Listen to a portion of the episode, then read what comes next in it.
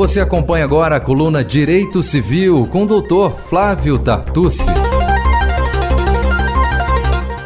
Acompanhe agora o quadro Direito Civil com o advogado e professor Flávio Tartucci. Hoje o especialista fala sobre arbitragem.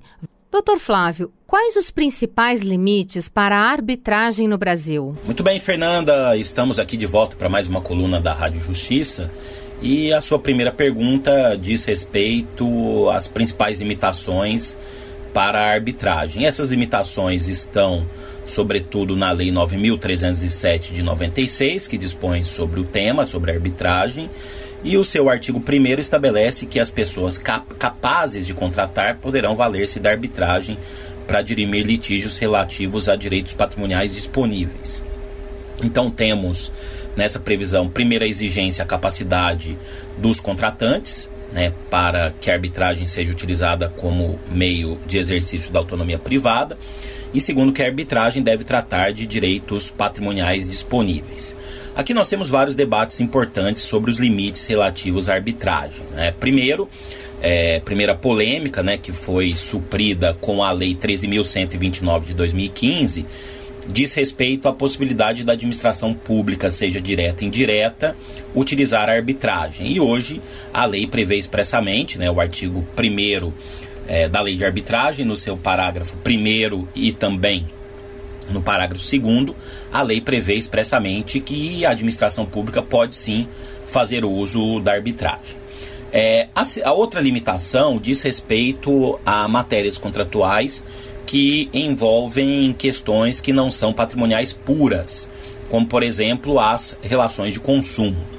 Quando essa lei foi debatida, a Lei 13.129 de 2015, na comissão de juristas liderada pelo ministro Luiz Felipe Salomão, foi colocada uma possibilidade, não no artigo 1, mas no artigo 4, de que os contratos de consumo poderiam trazer aí cláusulas arbitrais. E trazendo uma exceção ao artigo 51 do CDC, se houvesse a iniciativa dos consumidores darem início à arbitragem, né, e claro, com um destaque prévio nos contratos, isso seria possível. É, de qualquer maneira, esse dispositivo que estava originalmente na Lei 13.129 de 2015, ele foi vetado pela, pela então Presidência da República e na lei não há mais menção expressa ah, não há menção expressa, né, ela viria, mas não veio, a possibilidade dos consumidores fazerem uso da arbitragem. De qualquer maneira, a jurisprudência do STJ tem admitido, na linha do que estava na lei, né, desde que haja prévia cláusula em destaque, e seja do consumidor a iniciativa de instituir arbitragem. Esse é um tema realmente polêmico. É, eu entendo que os consumidores, especialmente os consumidores que sejam pessoas jurídicas, podem fazer uso da arbitragem, né, como por exemplo o caso de uma pessoa jurídica adquirir um helicóptero né, que não está na sua atividade produtiva.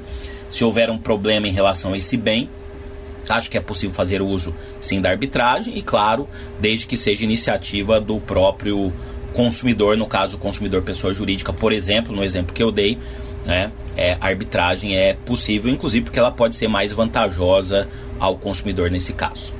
E quais os principais temas que envolvem as arbitragens nos últimos anos? Muito bem, é, a arbitragem ela foi muito incrementada no Brasil nos últimos anos. Inclusive eu venho atuando em painéis arbitrais e houve um incremento, é, entre outros fatores, diante de uma consciência maior dos empresários de que a arbitragem, apesar de da existência de custos, né, ela é mais rápida, ela é mais eficiente e ao final forma um título executivo judicial. Né? Aliás, justamente por isso eu sigo a corrente doutrinária liderada pelo professor Carmona, no sentido de que a arbitragem ela é jurisdição.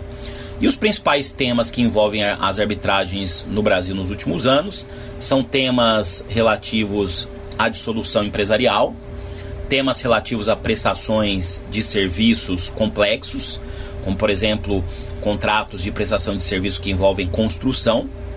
Né? Nessa área também temos muitas demandas que dizem respeito ao direito contratual, né? o direito imobiliário, grandes construções, grandes obras, né? são também é, questões que estão sendo levadas para a arbitragem, né? contratos de infraestrutura, contratos de empreitada complexos, são temas que estão em voga nos principais painéis arbitragem do país. Temos também questões é, mais recentes que dizem respeito a contratos de tecnologia, que também estão chegando nas arbitragens, ou seja, as questões é, relativas a contratos que são contratos, na sua essência, complexos, são, são temas que acabam indo para a arbitragem. É, a gente espera que a arbitragem seja é, mais, mais incrementada nos próximos anos com a previsão de cláusulas compromissórias prévias nos contratos, né? E claro que essa iniciativa cabe aos advogados, né, que precisam, é, no meu entender, ter um conhecimento maior sobre as vantagens que a arbitragem traz. O que seriam as cláusulas compromissórias cheia e vazia, doutor? Bom, além da previsão no Código Civil, a arbitragem é, e o compromisso tem previsão no Código Civil entre os artigos 851 a 853. A definição da cláusula compromissória, a cláusula prévia, vinculativa a respeito da arbitragem, a previsão substancial está no artigo 4 da Lei de Arbitragem, a Lei 9307 de 96. E esse dispositivo estabelece que a cláusula compromissória é a convenção através da qual as partes em um contrato, de uma forma prévia e vinculativa, comprometem-se a submeter à arbitragem os litígios que possam vir a surgir relativamente a esse contrato. Ali nós temos uma previsão é, muito importante no parágrafo 2 né? No sentido de que nos contratos de adesão, aqueles com conteúdo é, imposto por uma das partes, a cláusula compromissória só terá eficácia plena se o aderente tomar a iniciativa de instituir arbitragem ou concordar expressamente com a instituição posteriormente, e desde que o, o contrato é que o contrato por escrito, é, em documento anexo ou em negrito, é, a, seja aí uma exigência em relação à cláusula compromissória e também com assinatura ou visto especialmente para essa cláusula. A respeito da cláusula compromissória vazia e cláusula compromissória cheia, existem previsões na lei no sentido de que a cláusula compromissória cheia é aquela que traz as regras básicas, ou seja, as possibilidades jurídicas mínimas para a instituição da arbitragem. E a previsão está no artigo 5 da lei de arbitragem. Conforme esse dispositivo, né, é, geralmente as partes elas resolvem adotar aí as regras de um determinado órgão arbitral institucional ou uma entidade especializada, né, como as principais câmaras arbitrais que existem no Brasil, destacando-se hoje a Câmara Arbitral CCBC, que é a principal câmara em que nós temos as demandas hoje no nosso país. Então, a cláusula compromissória cheia é aquela que prevê as possibilidades mínimas arbitrais. E a cláusula compromissória vazia, que traz muitas dúvidas, muita insegurança, é aquela que não prevê essas regras mínimas. Está prevista no artigo 6 da Lei de Arbitragem, segundo o qual, não havendo um acordo prévio sobre a forma de instituir a arbitragem, a parte que tem o um interesse no procedimento manifestará a outra parte sua intenção de dar início à arbitragem por via postal ou por outro meio qualquer de comunicação.